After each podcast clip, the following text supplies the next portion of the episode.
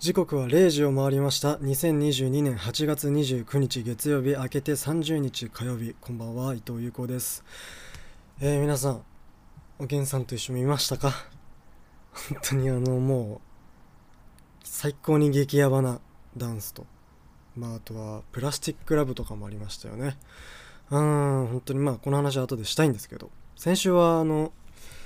急遽ね宗谷さんにゲストに来てもらってもう3回目ですよこの番組に来てもらって。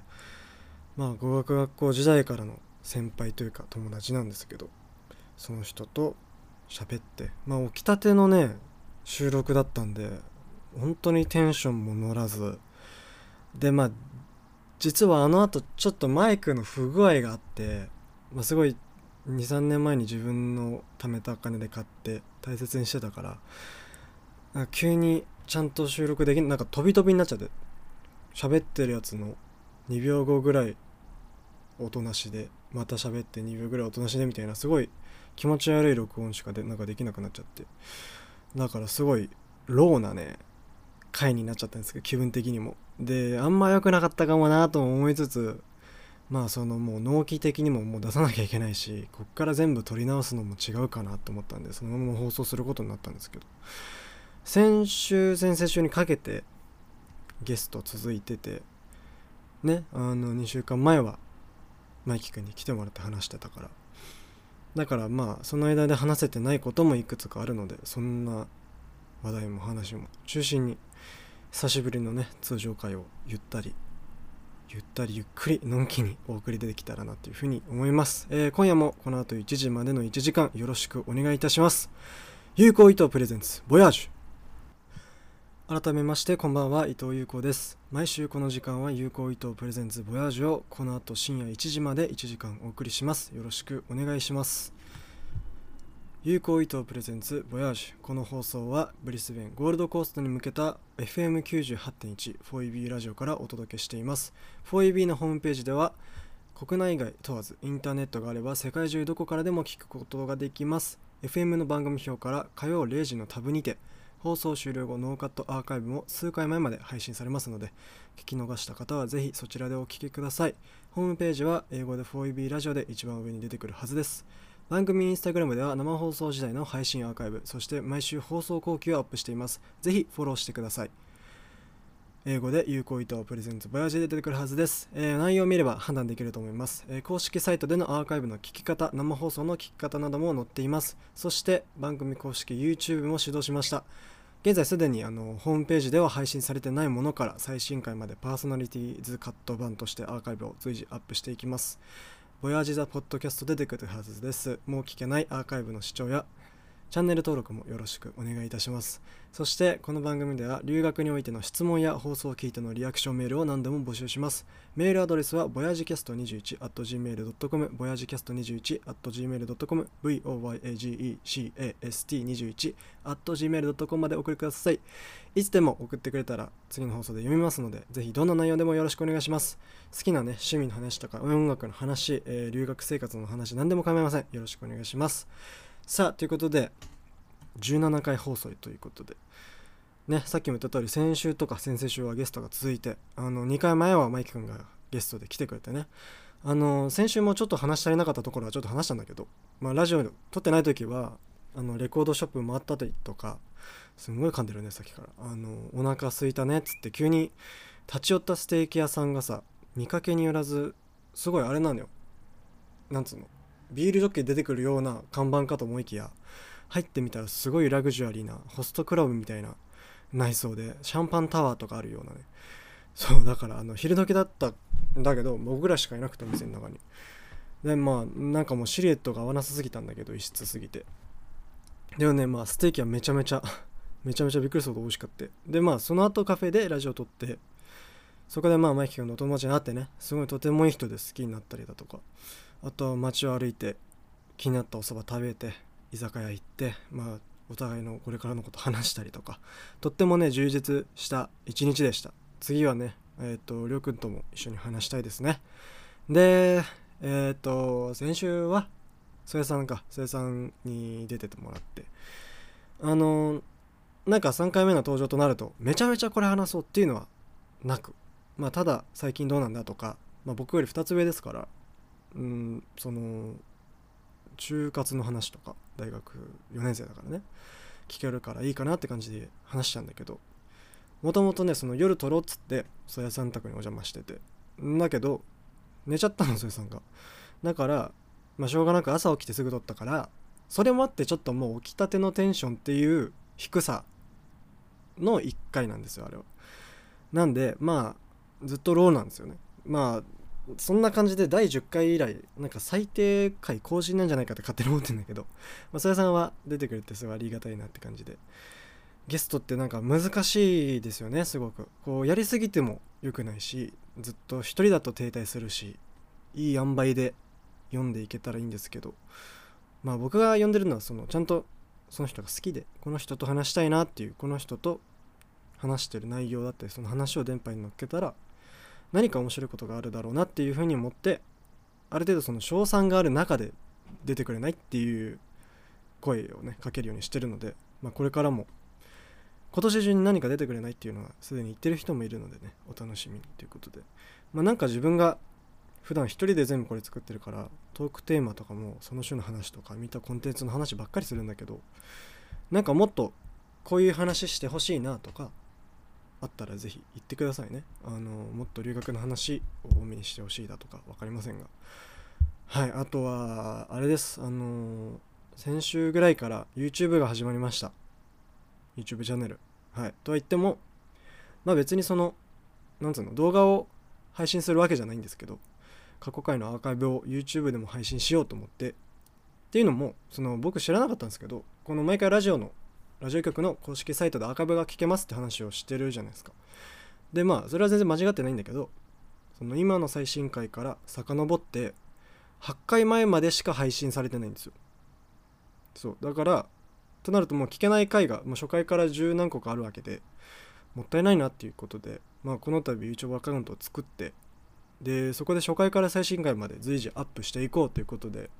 やっているんですけどあのペースについてはねできるだけ早く最新まで行きたいんですよ。なんだけど一旦その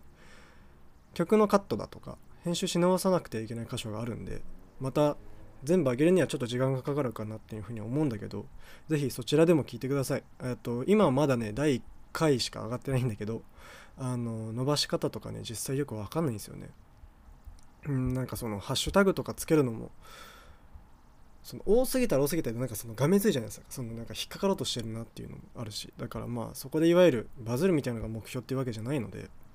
地道に上げていきながら聞いてもらえる人に見つけてもらえばなというふうに思ってますので是非このラジオ聞いてる人は聞いてみてくださいね。はい。えっ、とでこの間ね2週間前くらいかな。あの日本放送の「オールナイトニッポン」が、ま、お笑いラジオスターウィークってことで銘打ってあの全曜日のパーソナリティが芸人さんになるっていう週があって。でいつもねレギュラーでやってる芸人さんはもちろんのことなんですけどそれ以外のえっと職業の方例えば源さんの星野源さんとかはその週だけ特別で変わって芸人さんが出てる週があるあったのね。で僕も楽しみに全部聞いて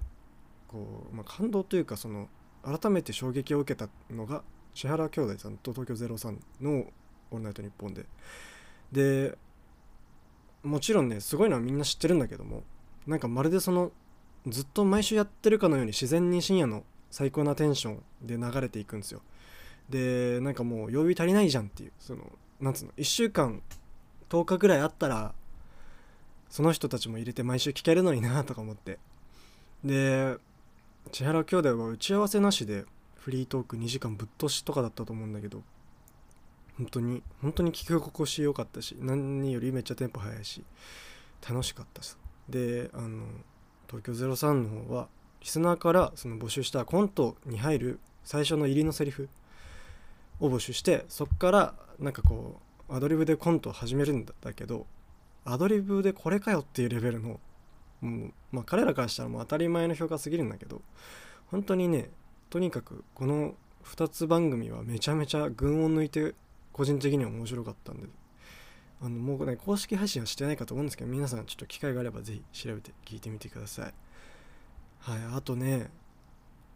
そうすごい、ま、ラジオ聞いたラジオつながりの話ばっかりなんだけどあの TBS ラジオで放送してる空気階段の踊り場っていう芸人の空気階段がやってる番組があるんだけどそこで毎年1回だけ開催される企画のコーナーがあって「真夏の果実を聞かせて」っていうコーナーなんだけどこれがねもうめちゃめちゃセンチメンタルな気分になるんですよ。でリスナーがサザンオールスターズの「真夏の果実を聞かせて」をかけるのに、まあ、適したちょっぴり切ないメールをこう送ってでここら辺で流してくださいっていうのも多分書くんだけどそれをいいタイミングで読んでもらって曲が流れるっていう企画ででまあそのもぐらさんのねもぐらさんとかたまりさんなんだけどが送本当にそのメール読みがもううまいうまいだしでかたまりさんもそのリアクターとしてめちゃめちゃいいし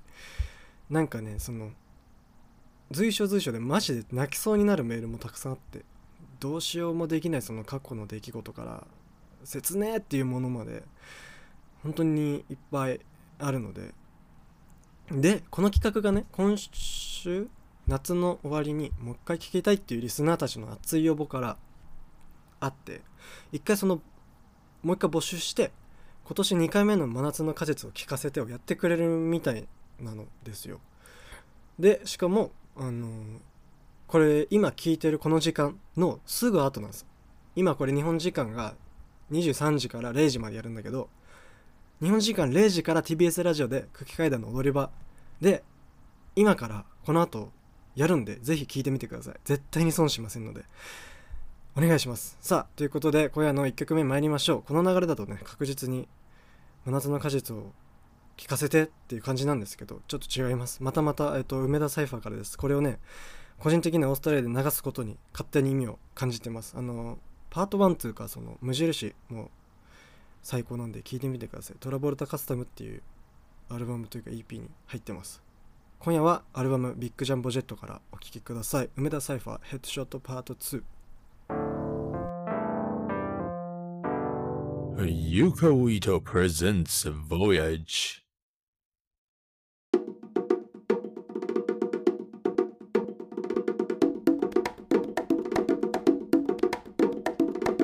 Yuko Ito presents Voyage. お送りしたのは梅田サイファーヘッドショットパート2でした。改めまして伊藤優子です。FM98.1 4EB ラジオ有効伊藤プレゼンツボヤージュお送りしています、えーここ2週間ぐらいですか。ゲスト招いて。その当時自分の中で疑問だったことをまあ造語として作ってパーソナルパラダイムシフトっていう風に名付けたんだけどそれについて話してきましたけどこうマイキ君も言ってた通りこうなんつうんだろうな。変わるっていうよりかは今自分の持つ現在の要素への追加なんですよね。でその中で時折時折その時に出すべきチャンネルを出すっていう話で。でこのシフトってこのなんだろうな生きてたら随時起こり続けることだと思うので毎回何かあったらその都度更新していけたらなというふうに思ってます。はい。であとねついにあの教習所に通い始めたんですよ。あの車のね。で僕はそのオーストラリアで紙面っていうか日本でいう、まあ、学科の学科は全部取り終わってる状態で、まあ、あとは運転の技能のトレーニングっていう段階だったんだけど向こうには教習所がないんですよ。そうだから学科の勉強は全部オンラインで済ましてでそれにまあ全部受かれば仮免許証を発行してもらってお家に届くんですよそれを。でしたらそれオープンライセンスいわゆるその本免許を持ってる人に隣に座ってもらってで L っていうラーナーライセンスの表示をつけてで運転の練習をするっていうのを計100時間やるとえっと免許を取れる試験を受けれるんですよ。でそれを取ったら一応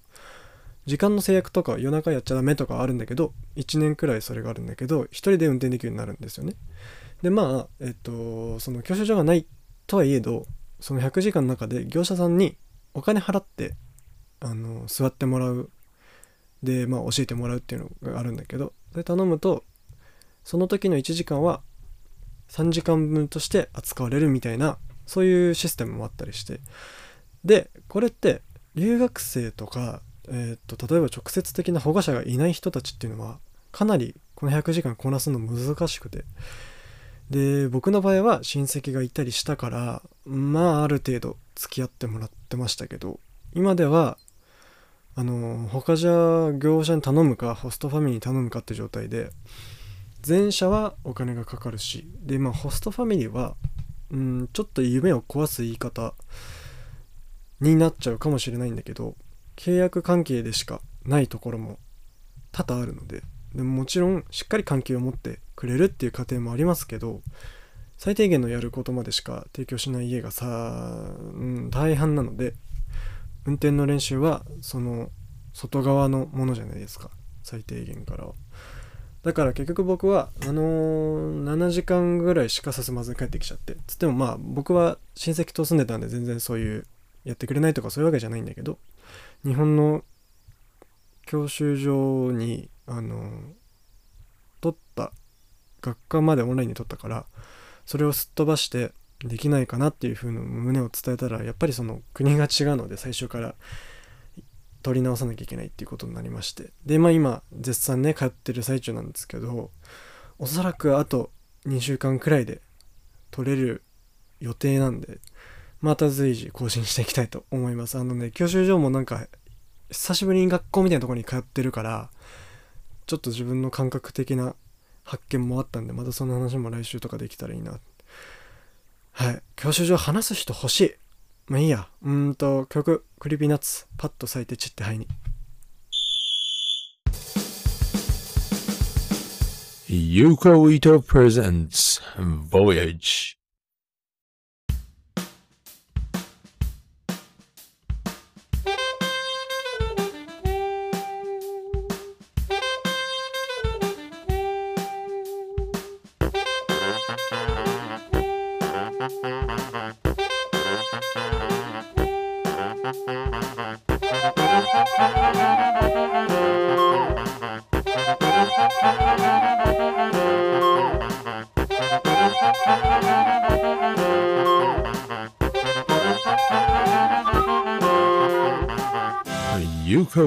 Presents Voyage. お送りしたのは Creepy Nuts パッと咲いて散って灰にでした。改めまして伊藤優子です。お聞きの放送は 4EB ラジオ 98.1FM Yukou Ito Presents Voyage。この番組では海外生活においての質問やリアクションメールを募集します。メールアドレスはボヤジキャスト21 gmail.com ボヤジキャスト21 gmail.com までお送りください。Voyagecast21 gmail.com です。あの僕普段 YouTube を開くときに必ず検索するワードがいくつかあって例えば星野源とかバナナマンとか大体そういう感じの自分の好きなアーティストとか芸人さんたちの名前を検索して新しい動画があるかなみたいな感じで毎回パートロールしてて。で全部一旦回るから後で見るに保存してからそのリストを見て減らしていくっていうのがなんか自分の使い方なんですよ。でまあ人の YouTube のアカウントとか見たことないんでこれがみんなやっていることなのかどうなのかっていうのは知らないんだけどあのたまに1本1時間とかそれ以上あるような動画っていうのはまあその時に、まあ、気分的にも時間的にも見れなかったりするから溜まってくんだけどでこの間時間があったからねずっと見ようと思ってたある動画を見ようと思ってで3時間ぐらいあるんだけど東京03と構成作家の大倉さんの作るフロリックアホリックっていう舞台コントででこれもただのコントじゃなくて彼らが好きな芸人仲間とか役者さんとかミュージシャンとかアイドルとかを招集して自由に作るエンターテインメントのなんだろうな凝縮のような公演でこの公演自体は2018年の2月のものだからもう知ってる人がたくさんいるかとは思うんだけどなんかねあもうあったんだと思ってその高校生ぐらいから憧れて妄想してたものがコントの中に生演奏の楽器隊が奏でる最高の音楽があってで出る人たちはいろんな畑から芸人さんとかのくくりを外した中で雑多に集めてただただ自分らが楽しいことをしてでそれでいてそれをお客さんに笑ってもらえるように真面目にふざけてバカをするっていうものをいつか作ってみたいなと思っててでまさにそれがそのまま具現化されてたんですよね。そのフロリッカホリックの中で。でなんかもちろん絶対に身の丈にまだ合ってる気持ちじゃないんですけどもうもうやられてるんだっていうのと存在してるんだっていうので若干落ち込みつつもそれを秒で上書きされるぐらい面白くて衝撃を受けてで作ることももちろんしたいと思っているしいたけど一回これを消費者として生で見てみたいと感じてみたいと改めてコントライブに一度は行きたいという思いが強まってでまあ近年なかなかね倍率が高くて当たらないんですけど応募し続けていつか見に行きたいなっていうふうに思ってて。やっぱりあれだけ音楽とコントを自然にお互いにとってより良くなるように融合させるっていうのは今はあの人たちじゃないとできないんじゃないかと勝手に思ってます。本当に公演なんで長いことは長いんで3時間ぐらいあるんだけどその動画はね。でももう丸々最初から最後まで見れるわけ。であの YouTube で無料で見れるからフロリックホリックで検索するのかえっ、と東京03の公式チャンネルでそれを見れるからなんかどうにか検索してぜひぜひ見てみてください。あのマジで。今までね例えばこういうコントライブだとかお笑いの作品っていうのを見たことない人はあの全部自分の感覚の外側から掘られますから。全部新鮮なことをもうあんまないでしょ生きてて。だけどこれはなんだろう。知らないとこれ全部新鮮ですからなんかね日々が豊かになると思いますんで是非見てみてください。そう。是非見てみてください。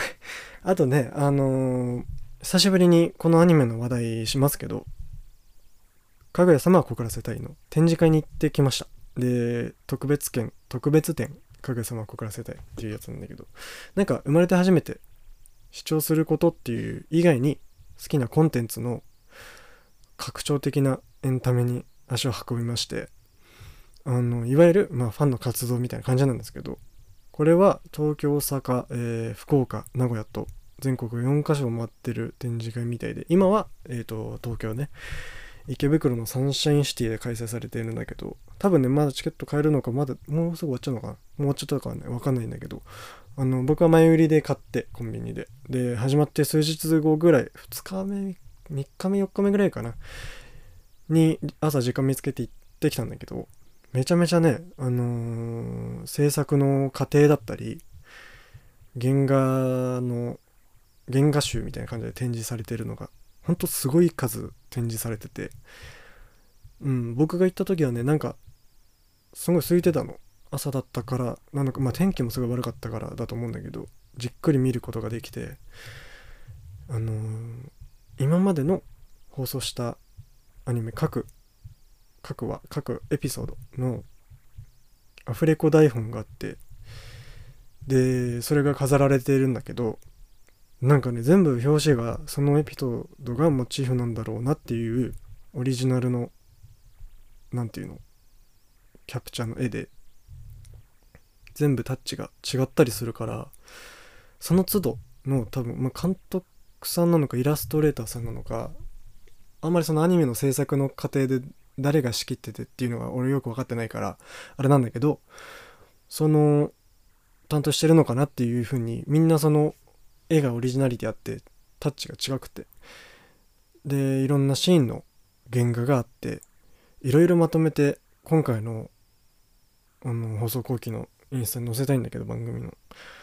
劇中でキャラクターたちが着ているあの制服の実写版とかさ身につけてるアクセサリーの実写版とかさ実物のやつね。とか各キャラの声優さんたちのメッセージだとか制作スタッフさんからのメッセージだとか。あのファンからしたらもうこんなに見せてくれていいのっていう。でまあ僕の時空いてたからっていうのもあると思うんだけどすごい時間かけてじっくり一つ一つ見ることができて。であとはその第1期の3話2話かで特殊エンディングっていうのがあってその当時話題になってたみたいなんだけどそのエンディングはその主人公軍団の一人の初期ちゃんの子が、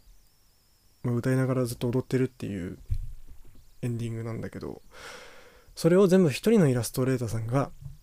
ダンス一枚一枚全部描いててでそれのビデオ自体めちゃめちゃすごいんだけどそれの原画が全部は壁一面にブワーってあってあこんな枚数描いてんだっていうのとなんなんつうんだろう。その根気がすげえなってこっちから言うのも変だと思うんだけど。めちゃめちゃなんかそのなんだろうな。想像想像物のちゃんとした骨組みを見れたから、うん、とてもね刺激的で面白かったです。でグッズ売り場が最後あるんですけどさっき言ったアフレコ台本デザインのノートがあったんであこれは欲しいなと思ってそれだけ買ってでこのラジオも毎週企画の段階でノート書くんですよ僕。でこの曲にしようかなとかこの時に何話そうかなっていうのを書くんで今のノートがねもうすぐねあと何ページかで終わっちゃうんでそしたら使おうかなっていうふうに思います。あのかぐや様好きなリスナーがもしいたらタイミングよく日本にいるんだったらぜひ一度行ってみてみてください。あのゼロ距離のね原画はマジで迫力がすごいです。ということであの3曲目いきたいんだけども放送時はねえっとこの番組の3期と2期のオープニングテーマかけてきましたから1期のこの曲をかけないと収まりませんよね。あの劇場版アニメもあるということで今からとても楽しみに心待ちにしています。お聴きください。鈴木雅之ラブドラマティックフィーチャリング伊原立花。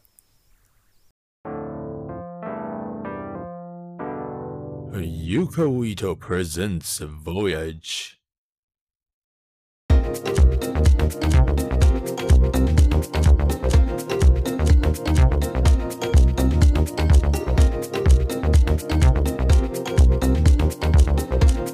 Yuko Ito presents Voyage.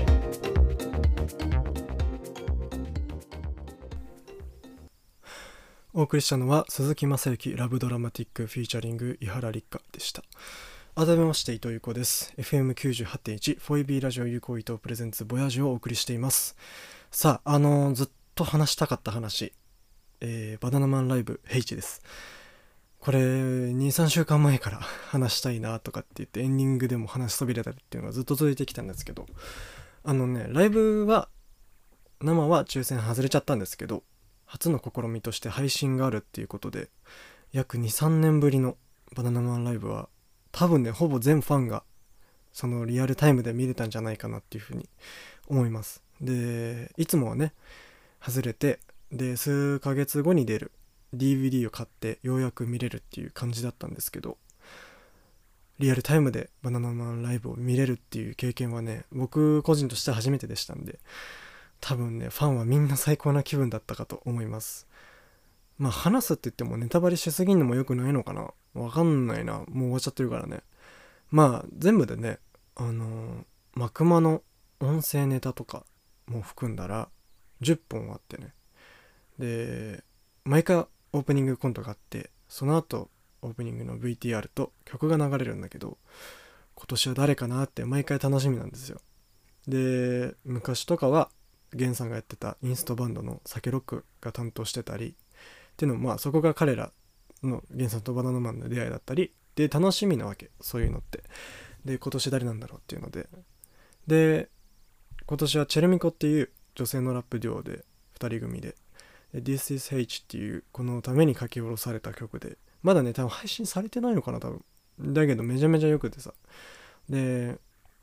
まあ何にせよマジでバナナマンはもうテレビでは見ない日はないわけじゃないですか。下手なんかすごいベタなこと言ってますけど。でこのスケジュールで全部毎回新ネタ下ろして10本あのネタはクオリティ的に本当にビビるしやっぱりそのコント師なんだなってちゃんと思わされるし。で個人的には留学してですぐ日本のコンテンツを見漁り始めた時期があったんだけどそれの話もまあしたけど最初にコントを見てハマったのがバカリズムとバナナマンでそっからいろんな影響を受けて今の私がいるわけですよ。こうしてラジオしてたりだとか。で今回初めて配信だけど生で見れて好きになってよかったなって改めて心から思いました。内容も全て。でライブはいつもそうなんだけど一本一本がリンクしてるように連想させられるように作られててまあその時の状況とか起きてる問題だとかがわりかし前後でリンクしてたりするんだけどコントの本軸と外れたとこでもバンバン笑いとるしまあ動きなのかアドリブで生まれた小ボケなのかっていうので。で恒例の赤鉛筆っていうフォークデュオのコントがあるんだけどその歌も、えっと、新曲もあったし過去のめっちゃ僕が頭にずっと残ってた歌の最歌唱もあったしで最後は恒例の長尺コントを30分ぐらいやるんだけどめちゃめちゃ有名なうん僕が大好きな「留守電」っていうコントがあるんだけどこれ多分ね火曜のジャパンウェイズのジャパンウェイブの放送で一回自分の10分コーナーかなんかで紹介したことがあると思うんだけどその雰囲気ともね少しこうくくったら同じところにあるのかなみたいなただ笑えるだけじゃない長尺コントで感動すら覚えるバナナマンらしいバナナマン本当にらしい後味の最高なライブでした This is H ですよ本当に。全部ねライブタイトルが多分 H から始まるようにできてるんだけど。でまあ見たとはいえど今年もな DVD をね心待ちにしています。であと過去のライブは今 Netflix で全部見れるようになってるんですよ。バナナマンライブは。でまずこんなことなんてないですから是非見てみてください。これ気になった人は1本でもいいし一番最新のでもいいし。でさっき言った「リスデン」っていうネタもねあるからチェックしてみてください。日常がねきっと楽しくなります。寝る前に1本見ようとかそういうのだけでね楽しくなります。で不気味さとおかしさとがまあ本当に絶妙に配置されてるしそれが人間だしこの人たちの表現が人間なんだなっていう風に勝手に解釈しました。かっこいいです。ああいう大人になりたい。でさああの大倉さんっていうさっき東京03の話にも出てきた作家さんは第3のバナナマンとも言える言われてて。であの2つのどっちのライブでも作家として関わって参加してるんだけどあの今の東京のコントライブのカルチャーっていうのは彼含めたその周りの芸人さんたちが作っていてその渦の発端とも言える大倉さんの書いた「自意識とコメディの日々」っていう本に一回話したこと分かんないあるかもしれないけどさっき話したことが全部事細かくちゃんと詳細細かく書いてあるんでそれこそ星野源との出会いとか設楽さん日村さんとの出会いとか飯塚さんとの最初の関係性がどうだったかだとかそのねどのように今の位置にたどり着いたのかっていうか今のやる仕事の感じになっていったのかとかっていうか全部そう書いてあってクリエーションをやっていくにつれて何をしたらいいのかっていうのが個人的には読み取ることができてあの少しでもその我とか関係なくあの創作的なことが好きな人とかは読んでみるといいと思います。自意識とコメディの日々。あの日本の本屋さんで売ってるんで是非手を伸ばしてみてください。はい。さあえっ、ー、ともう一個もう一個。あのおげんさんの話をしたくて。あのこの間ねげんさんが復活して放送した星野源の「オールナイトニッポン」の第299回もめちゃめちゃ豪華なゲストね交えて懐かしいコーナーやってくれたスペシャル回でそれもすんごく良かったんですけどでまだ来て聞けるんであの全然アーカイブ聞いてみてくださいそれは僕が言わなくても絶対面白いと思うんでで先週かなあの NHK で毎年1回くらいのスパンで放送している生放送の星野源の音楽番組それがまあおげんさんと一緒なんですけどもその今年分が放送されてで部分的な収録で基本的には生放送っていう形だったんだけど今回もまあ見てて見てて楽しくて素敵で品のあるふざけ方というかなんだろうなやりたいことをやってるんだなと。でしかもそれが自分たちの中で終わらずに視聴者含め周りを巻き込んで楽しませるって尋常じゃないくらい難しいことだしそれをまあ NHK でやってるっていうのもすごいし。でまだねその僕なんかの言葉の扱い方じゃ全然全部をその表現しきれないしただ何者でもない一般の人間が感じたことを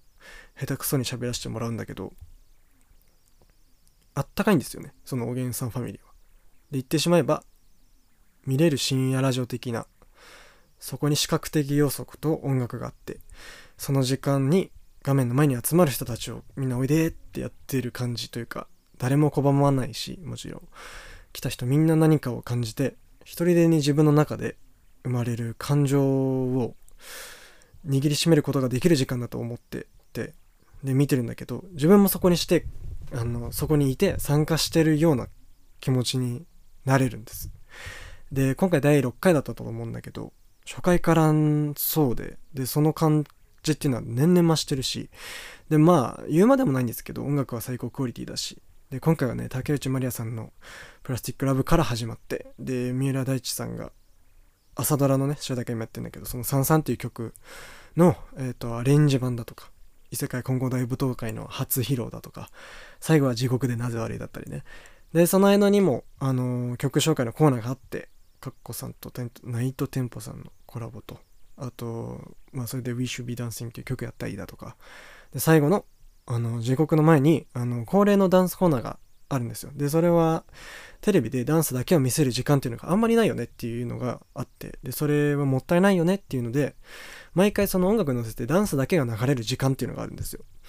毎年すごいクオリティでしたそれは。で今年は三浦大知と菅原小春さんっていう人がえっ、ー、と星野源の喜劇に乗せてそれと一緒に一つのスポットライトの下あの2人きれいで踊ってて初めて僕はそのダンスっていうものを食い入るように見てたんですよね。ま、その瞬きを忘れるほどって言うとなんかダサいですけど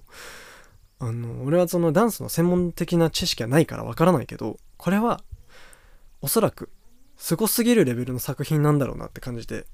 もうこれに関しては言語化が不可能なレベルなんで見ていただくしかないんですけどとにかくもうシンプルに言うならもうただ単にも感動しました。でダンスってすごくめちゃめちゃ奥深いんだろうなと思いましたね。っていうのもそのまあ古来からね歌とか踊りっていうのは儀式とかからずっと使われてきてるわけじゃないですか。で人間にとって必要なものなんでしょうね。その概念が消されてもすぐ新しいものとして生まれては派生して広がっていくんだろうなって思いました。決して音楽がなんか消されたりしても多分また音楽って言わない新しい名前で音楽が生まれるんだろうなみたいな。そんなことを思わされた今回のおげんさんと一緒第6回でした。となればまあ最後の曲はこの曲になるんですけどプラスティックラブをね1曲目に選んでくれたことに勝手に海を感じそしてこれをあのタイミングでねラストにチョイスしてくれたことに勝手に意味を感じより一層好きになったし一つ一つ体に染み込みました。この地獄は楽しいよね、本当に。星野源、地獄でなぜ悪い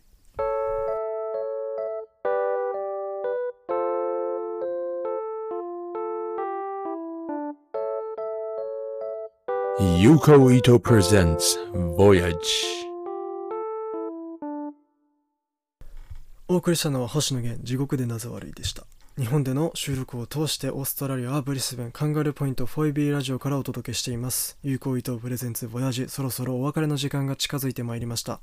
まずは番組制作チームジャパンウェーブの紹介とご案内をしたいと思います。4EB は政府のサポートを受けて50カ国以上の言語で放送しているクイーンズランドのコミュニティラジオ局です。ブリスベンはカンガルーポイントで活動しています。今お聴きいただいているアナログ放送 4EB ジャパンウェーブ 98.1FM は毎週月曜深夜0時からの1時間、そして火曜午後6時からの60分番組となっています。インターネットラジオ、デジタル放送のジャパンウェーブグローバルデジタルは毎週金曜午後9時から10時。そんなオーストラリアで放送している日本語放送制作チームジャパンウェーブのメンバーは全員ボランティアです。ただいま一緒にラジオの番組作りに取り組んでくださるボランティアメンバーを募集中です。ブロードキャスター、ミキサー操作では番組の生放送及び収録を行います。また、裏方の仕事としてブレスベンを中心とした地元の情報や日本の情報のリサーチ、そして原稿作成などを行います。ブレスベンでの生活に新たな経験を添えてみてはいかがでしょうか。ご興味お問い合わせは 4EB Japan Web 公式 Facebook もしくは 4EBJapan.gmail.com、4EBJapan.gmail.com まで気軽にご連絡ください。えーそして私伊藤優子が完全一人制作で日本からお送りしているこの番組は海外生活においての質問や放送を聞いてのリアクションメールを何でも募集します。メールアドレスは voyagecast21.gmail.com までお送りください。放送後期などを投稿している番組インスタグラムのフォローもお願いします。アカウントは英語で有効伊藤プレゼンツボヤジュで出てくるはずです。番組 YouTube アカウントも開設しました。初回からのパーソナリティーズカット版アーカイブを随時アップしていきます。ぜひ聞いてみてください。はいということでエンディングです、えー今夜はなかなかずっとね久しぶりの通常回ってことで本当にゆったりというのか自分が話したかった溜まってたコンテンツの話をずっとしてきたんだけどねまあラジオからアニメからコントから音楽までいろいろありましたけどもいかがでしたでしょうか？あのー来週はもしかしたらタカが出てくれるかもしれませんし再来週になるかもしれませんが、えーその時はまた告知しますのでお楽しみにということで今夜もお聴きいただきありがとうございました。ここまでのお相手は伊藤優子でした。地獄で笑ってやりましょう。おやすみなさい。また来週。